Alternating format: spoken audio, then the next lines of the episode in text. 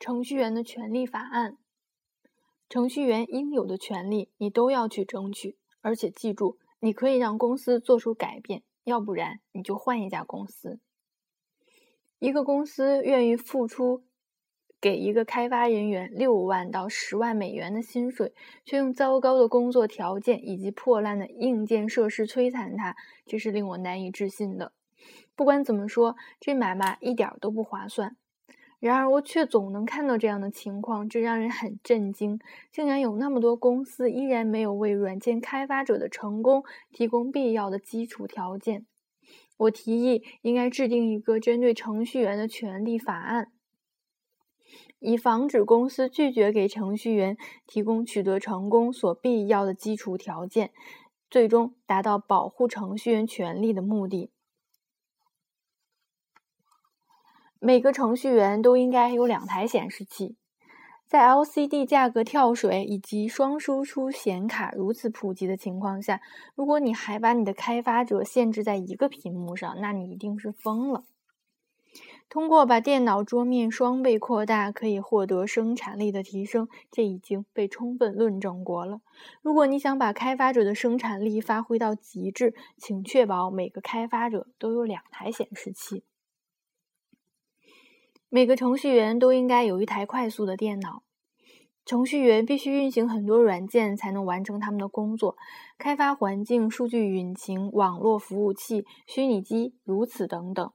运行所有这些软件就需要一台快速的电脑，再配上很多内存。程序员的电脑越快，他们每次编译调试的周期就越短。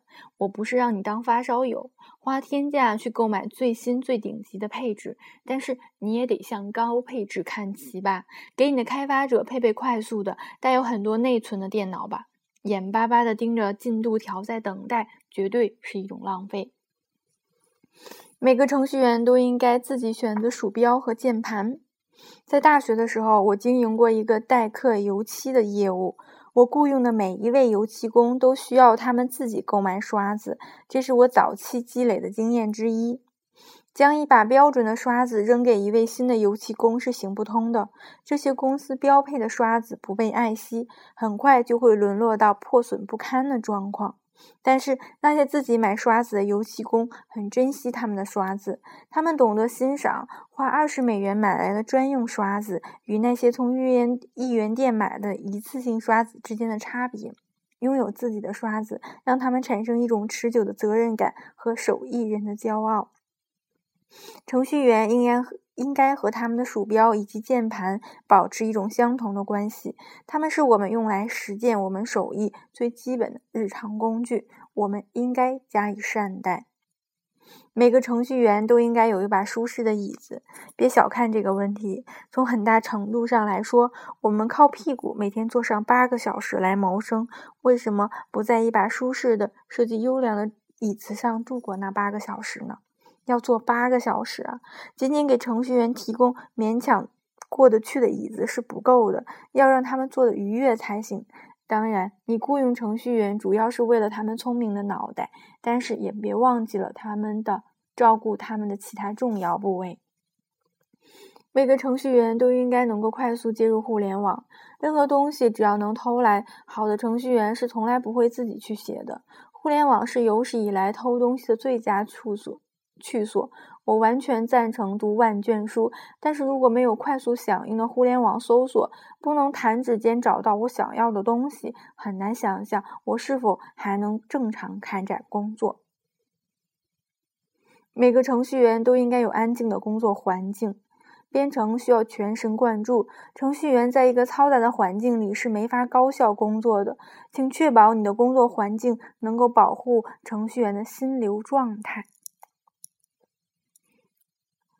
心流，嗯，呃，心理学家将心流定义为一种将个人精力完全投入到某种活动上的感觉。心流产生时会有高度的兴奋及充实感。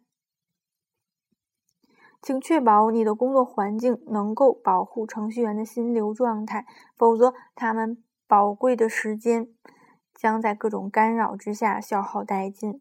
我们要求的这几个基本权利是很容易办到的，这些要求并不过分，但他们对于软件开发者工作生活的质量起着关键性的作用。如果你所在的公司在这方面做得不好，那就改善一下吧。这既不需要大量的资金投入，做起来也并不难。作为程序员，你要去争取应有的权利。记住，你可以让公司做出改变，要不然就换一家公司。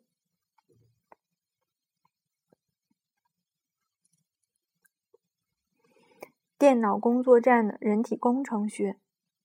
我醒着的每一刻几乎都是在电脑前度过的。我就是那位那种所谓的技术宅男。我感到很幸运，因为我如此长时间的使用电脑，竟也没得上任何一种跟电脑有关的伤病。但是那是一个非常真实的职业风险。我的手或手腕偶尔会出现一些酸痛。这种情况多半发生在我完成了一次马拉松式的编程任务之后，显然是过于疲劳了。但我所受的伤害也仅也仅限于此。我的朋友中有太多人常年在跟背痛或者手痛抗争着。你当然可以锻炼身体和双手来加强他们的健康，但还有一个作用因子一直以来都被我们忽视了。几年来，我一直在寻找一种终极电脑桌。我还曾长篇大论地讨论过购买一把优质椅子的意义。但是我还未考虑，但是我还未曾考虑过，我是否已经正确调配了我现在的桌子和椅子，以使它们适应我的身体。换句话说，我的电脑工作站的人体工程学效果怎么样呢？有一个官方网页来介绍电脑工作站的人体工程学，这是一个好的开始。但是，就像所有的政府文件一样，那里有太多、太过细节化的内容，而大多数人永远都不会用到它们。不过，网站上提供的这张图片可以让你大概了解一下一个符合人体工程学的坐姿，看起来是这样的。哦，不好意思，听众们，你们看不到。微软并没有因为其经常创新的硬件部门嗯而赢得太多的声誉，但大家要知道，他们是第一个让人体工程学的电脑输入设备大众化的，其历史可以追溯到1993年推出的微软鼠标2.0版，还有一994年推出的微软自然键盘。考虑在微软长久以来在硬件人体工程学方面的兴趣和投入，如果我对你说，你，嗯，他们的。健康电脑使用者使用指南是我在电脑人体工程学方面所能找到的最好的、最简洁的参参考材料之一。你一定不会很惊讶吧？不过你也没有必要去读那本指南。我会从我看到的所有资料里提炼出最好的建议，然后把关于人体工程学的关键性指导方针都罗列在这里。我知道我在这个问题上有点喋喋不休了，但是我还要再强调一遍。购买一张优质的桌子和一把优质的椅子，会是你作为一名软件开发者所能做的最好的投资之一。它们能持续使用十年或者更长时间，并且对你每一天工作的快乐度有着最直接的影响。如果你已经重视了自己的身体健康，那么这不是你该省钱的地方。但愿你已经购买了相当不错的电脑桌和椅子，它们还具有。必要的可调整性，与组以组建一个符合人体工程学的电脑工作站。不仅仅是椅子，你可能还需要调整桌子的高度以及显示器的高度。显示器的顶端，显示器的顶端应该与眼睛齐平，而且应该直接在你面前的正中央。显示器应该和你保持一个胳膊长度的距离。桌子的表面。和肚脐眼儿基本齐平。当你的前臂放在桌子上的时候，你的你的肘关节应该呈九十度，并且比桌面稍微低一点。